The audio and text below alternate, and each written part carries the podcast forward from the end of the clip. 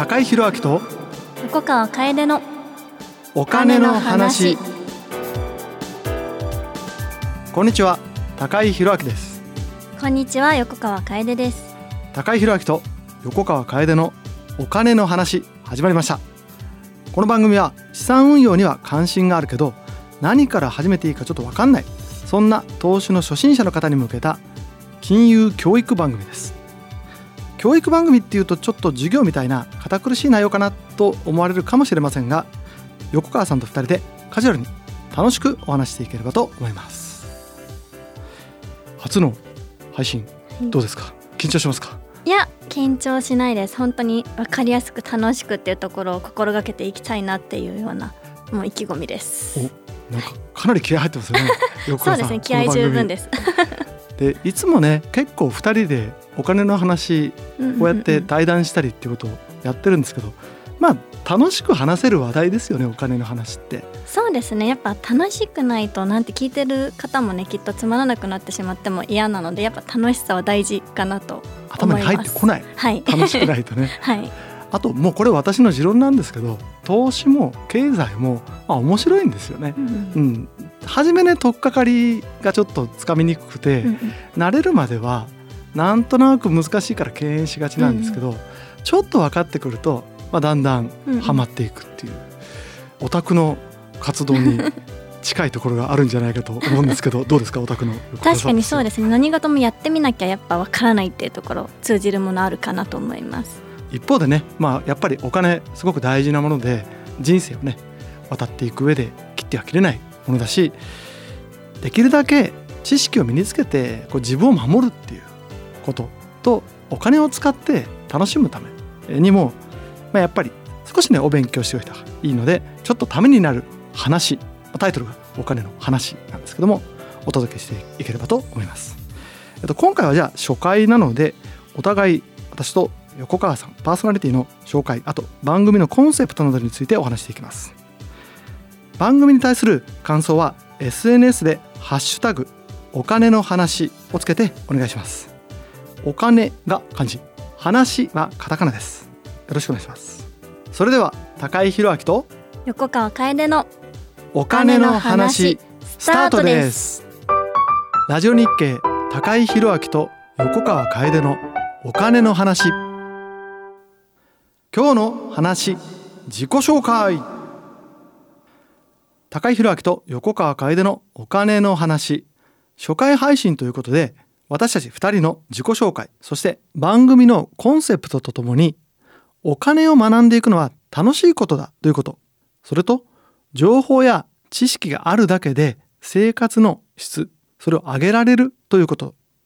もう一つ特に若い人にとっては時間というのは魔法のようなものになる。そんなお話を伝えていきたいと思います。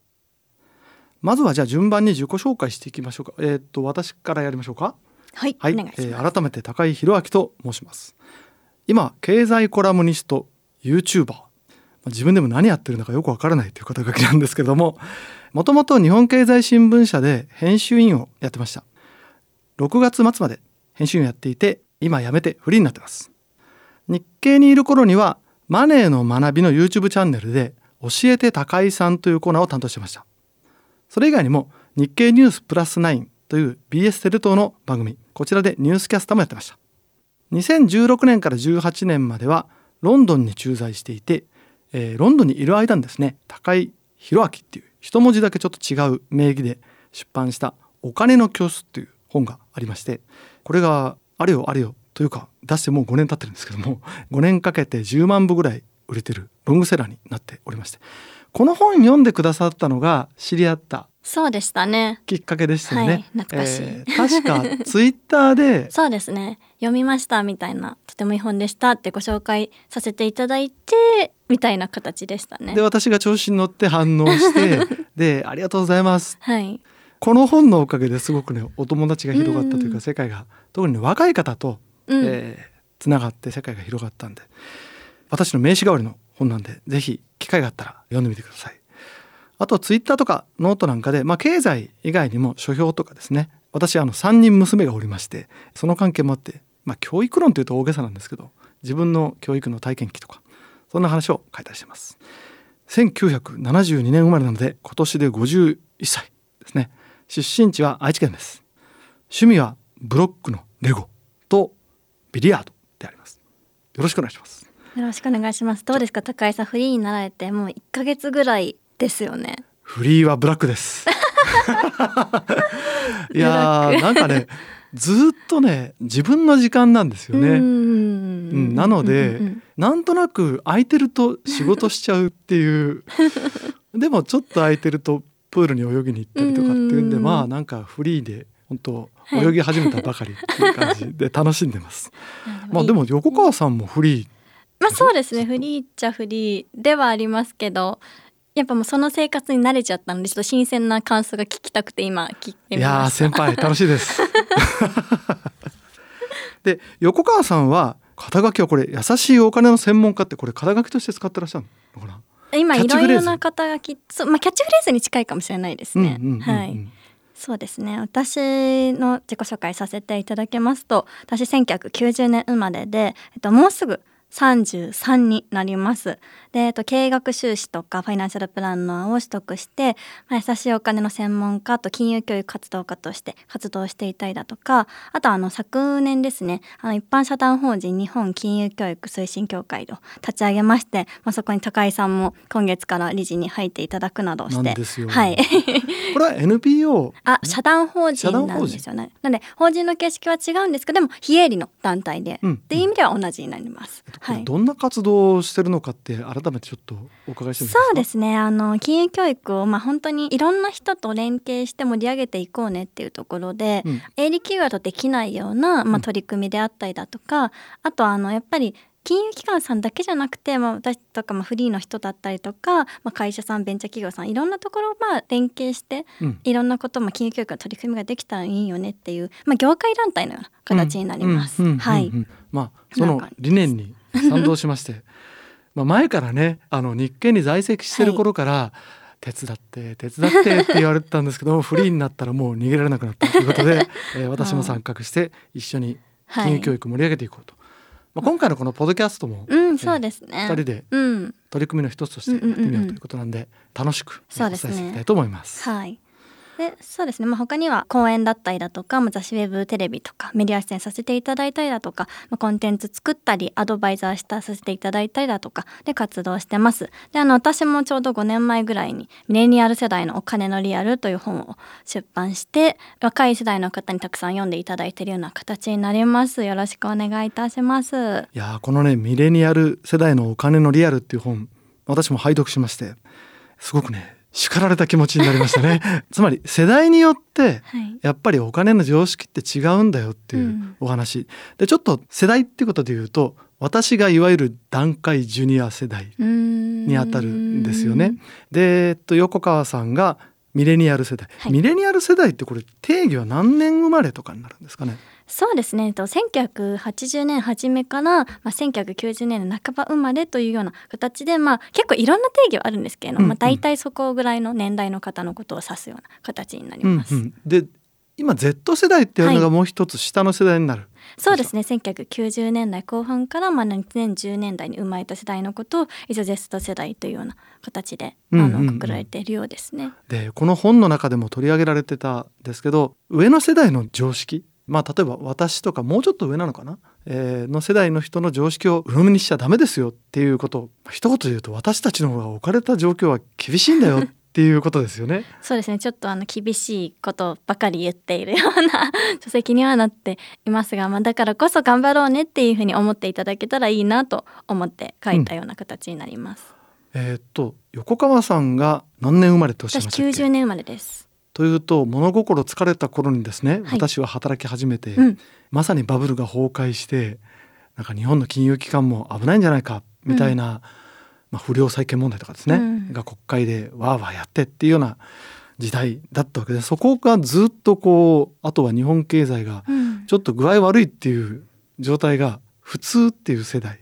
ですよね。そうですね。やっぱあのずっと不況の中に育っているので、まあ、よく失われた30年とか20年とか言われるじゃないですか、はい、まあ、あれに育ってきた世代みたいな形で言われてますね。うんうんうん、でもこれ結構ね私が記者になった1995年ぐらいからと今ってすごい私状況変わったと思うんですよ、この四半世紀で。特に資産運用の周りってすごい変わったと思うんですね。うん、で私が1995年に記者になった頃と比べるとすごく変わったなと思うのは資産運用の環境。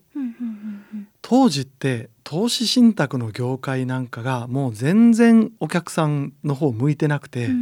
投資家ファーストではない業界で、もう「投のつくものはダメ」っていう言葉があったぐらいなんですね。投信とね当時特金っていう商品があったんですけども、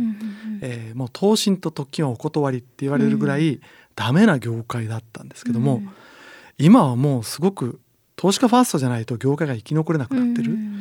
あと制度がね、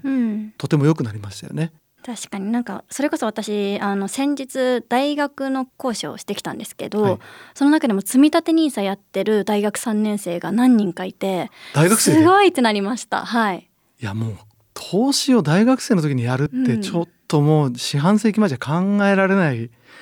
し、うん、来年からは新 NISA が始まって、うんうんね、まあ、より一層やりやすくはなるし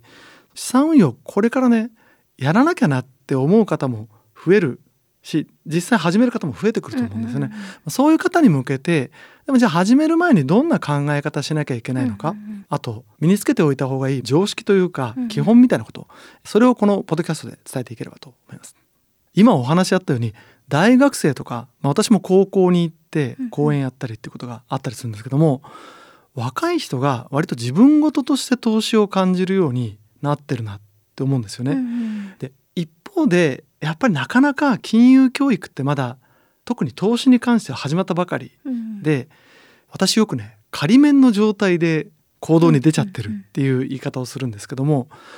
まあ、結構ね大人でも20年30年社会に出てからも金融投資に関しては仮面状態でずっと走ってるっていう人が多いなって感じがするんですよね。うん、でやっぱり仮面で走ってると危ないので、うん、えー、一通りもう本当実はお金の基本ってそんなに難しくないですよね、うん、投資の。それをできるだけ若いうちに身につけてちゃんと免許を持った状態でスイスイと人生を渡っていってほしいなっていうのが、まあ、私の願いなんですけども、うん、若い人とお話ししてると投資って当たり前のことになってきてません？そうですね。やっぱりその今キャッシュレス決済のアプリとか、まあ、ポイントとかも運用できたりだとか、まあ、気軽さ手軽さっていうところがちょっとやっぱ以前とは変わってきてるのかなっていう、まあ、100円から投資信託買えるとかもそうですけど、うんうん、それこそ NISA の拡充とかもまあそうですしまあ若い世代の方の方が結構新しいものになんか抵抗なく入れるっていうところとかもあるのかなと思いますね、やっぱちょっと大人になってからの方がこれって本当に大丈夫なんだろうみたいな結構考えちゃったりとかするかなと思うんですけど、うんうん、まあ、とりあえずやってみようっていうような精神は若い方の方がもしかしたら多いのかなとは思います。まあ、もちろんその知識がないとなかなか難しいものもあれば、うん、正解が結局ないことなので一回やってみてチューニングしていくってこともやっぱ大事だなとは思うので、うんうんうん、ある程度の基本知識を身につけてとりあえずやってみようみたいな感覚っていうのは、うん、若い方の方がちょっとやっぱ積極的なのかなと思います。私ねあの金融リテラシーの国際調査みたいなのってあるじゃないですか、はい、国ごとで比べるやつ。あれ見ると日本って結構スコアが低めなんですよね、うん、特に欧米と比べると低めで人生において必要なそのお金の常識を身につけてますかって聞くと自信ないっていう人の方が自信あるっていう人よりも日本は多いんですよね。うんでアメリカとか欧州って逆なんですよ。うん、私分かってますよってでもねこれ結構僕ね眉唾じゃないかなと思ってるところがあって、うん、向こうの方がね多分経験値が高いんですよ。うん、みんな確定拠出年金とか、そういう形でもう投資のデビューを割と強制的に社会に出る時にはしちゃう。でアメリカなんかだともう本当例えば生まれたら株式をプレゼントするみたいな文化があったりするんですごく身近ですよね。だ慣れの問題なんじゃないかっていう気がするんですよね、うん、リテラシーって。というのもね日本人って他のリテラシー高いんですよ。うん、ピサってあるじゃないですか OECD の調査。あれで見ると数学とか科学とかああいうののリテラシーって他の国に比べるとトップクラスで高いんですよね。お金の話って結構数字なんで、ファイナンスもねなかなか正解はないかもしれないけれどもある種、まあ、科学的な部分があるじゃないですか。そういう思考法は日本人慣れてるんで、うん、基本抑えてで慣れてしまえばリテラシーって結構ちゃんと上がるんじゃないかな、うん、あと話すこと、うん、お金の話ってあんまりしませんよね。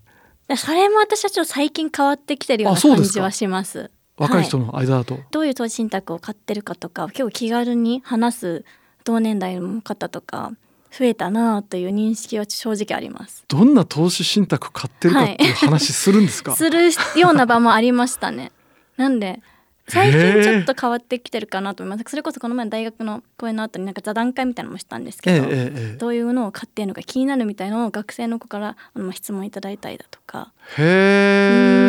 えそれってなんかあれですよね。まあどんな服買ったのとか ね、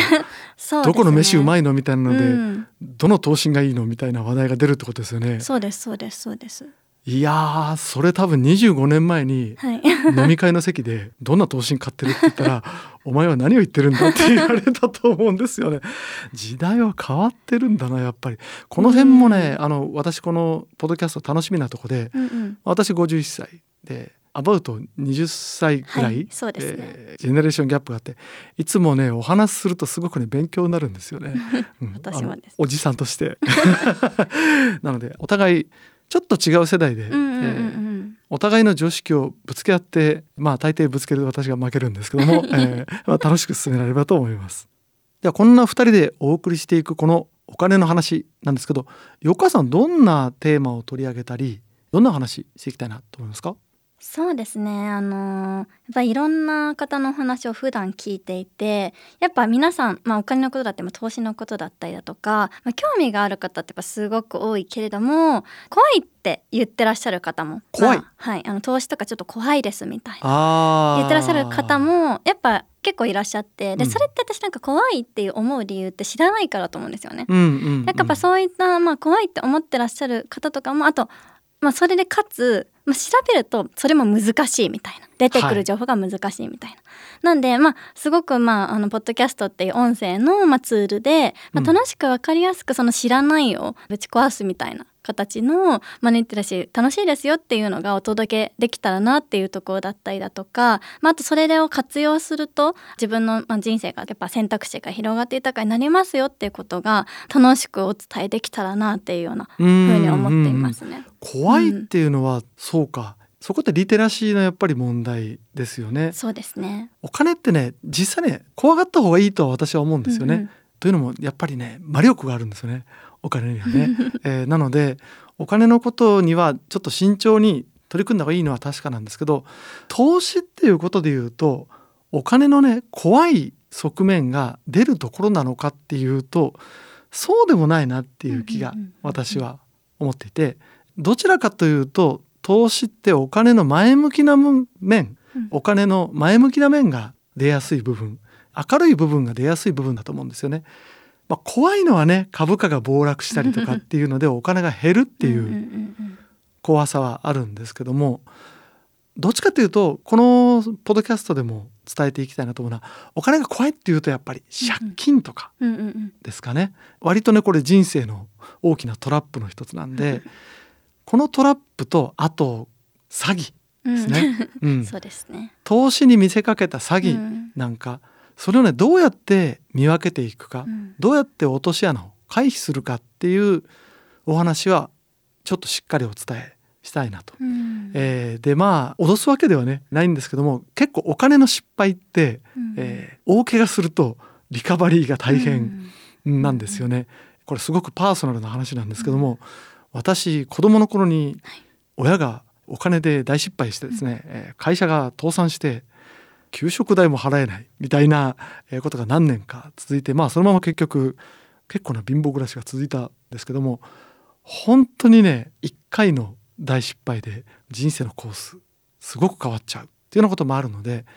転ばぬ先の杖みたいな知識はお伝えしていきたいなというのと、まあ、やっぱりね楽しさも伝えたいなと思うんですよね。うん、横川さんもご自身で投資されてますよね。はいしてますね。楽しくないですか？そうですね私は楽しいです。投資やってて一番楽しいのって何です？私は結構理想的なあのバランスで動いてることが楽しいです。ああ自分が思った通りに言ってるんですね、はい、すごいですね。あ私はね全然自分が思った通りに言ってなくて、はい、これで儲かったら嫌だなと思ってるもので儲かっちゃってて、うん、普通にやってる部分はちょぼちょぼみたいな。うまくいかないところも含めて面白いなと思えるのは投資してるとつながってる感じがするんですよね。うん、投資してるまあ例えば投資信託で日本株のファンドなんか買ってるとやっぱり日本株の動きは気になりますよね。うん、で私ちょっと金を持ってるんですけど、うん、ゴールド、ゴールドを持ってるとやっぱ世界情勢が気になるんですよね。世の中物騒になると金が上がってで私結構早めに買ってたんで、儲かってるんですけど、これで儲かるのは嫌だなと思って買ったんですよね。うん、これもなんかなんていうか世の中との関わりが持てる投資って。でそのお金が生きてくるっていう側面もあるんで、まあ、これもね話すと長くなるのでまたこのポッドキャストでどっかで テーマで取り上げて世の中につながって役に立つとどういうことなのかっていうのも一緒に考えていきたいと思います。だから聞いてほしいのはそうするとやっぱり私は若い人と若くないんだけれども仮面で走ってる人ですね